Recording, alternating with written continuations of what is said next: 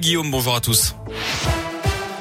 Et à la une, c'est le rendez-vous attendu par tous les fans de voitures. Le salon de l'automobile ouvre ses portes aujourd'hui à Lyon Expo pour cinq jours en partenariat avec Radioscoop.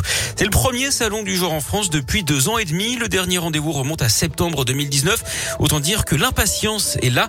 45 marques représentées, des espaces pour essayer les véhicules, des animations autour du sport automobile, des expositions.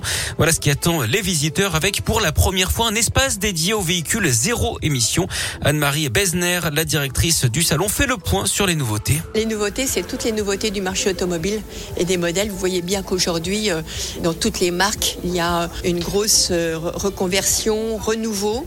Euh, d'abord aussi parce que la transition énergétique est là et donc il y a de plus en plus de modèles électriques ou hybrides.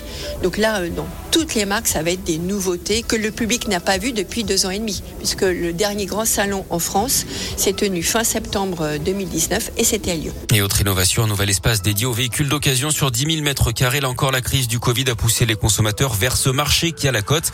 Pendant les cinq jours du salon, le stock de véhicules à vendre sera réapprovisionné. Une victoire pour l'association lyonnaise L214, un élevage de cochons situé à Limoise dans l'Allier a été condamné par la justice hier. 50 000 euros d'amende dont 25 000 avec sursis pour la coupe systématique de queue de cochon. C'est la première fois que cette pratique interdite depuis 20 ans en France est condamnée par la justice. Un drame dans la Loire, un homme d'une soixantaine d'années a perdu la vie en tombant de plus de 6 mètres sur les voies SNCF à Rouen hier après-midi.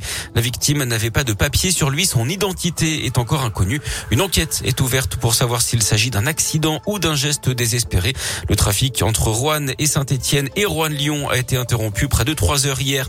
Une scène de violence hier à Tarare dans les monts du Lyonnais. Un automobiliste s'est déchaîné sur une autre voiture qui roulait derrière lui à coups de batte de baseball dans l'après-midi d'après le progrès. Il aurait brusquement pilé avant de s'en prendre au pare-brise et au rétroviseur de l'autre voiture sous les yeux des passants.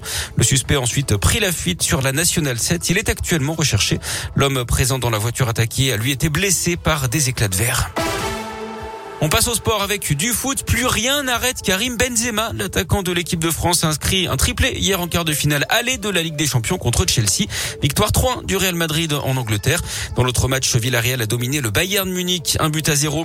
À suivre ce soir les quarts de finale aller de la Ligue Europa. Cette fois, l'OL joue à West Ham à 21h.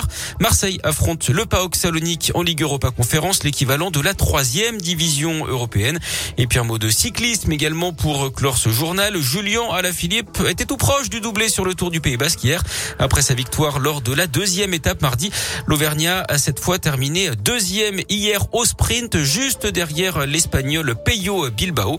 Au classement général, c'est toujours le Slovène Primoz Roglic qui est leader.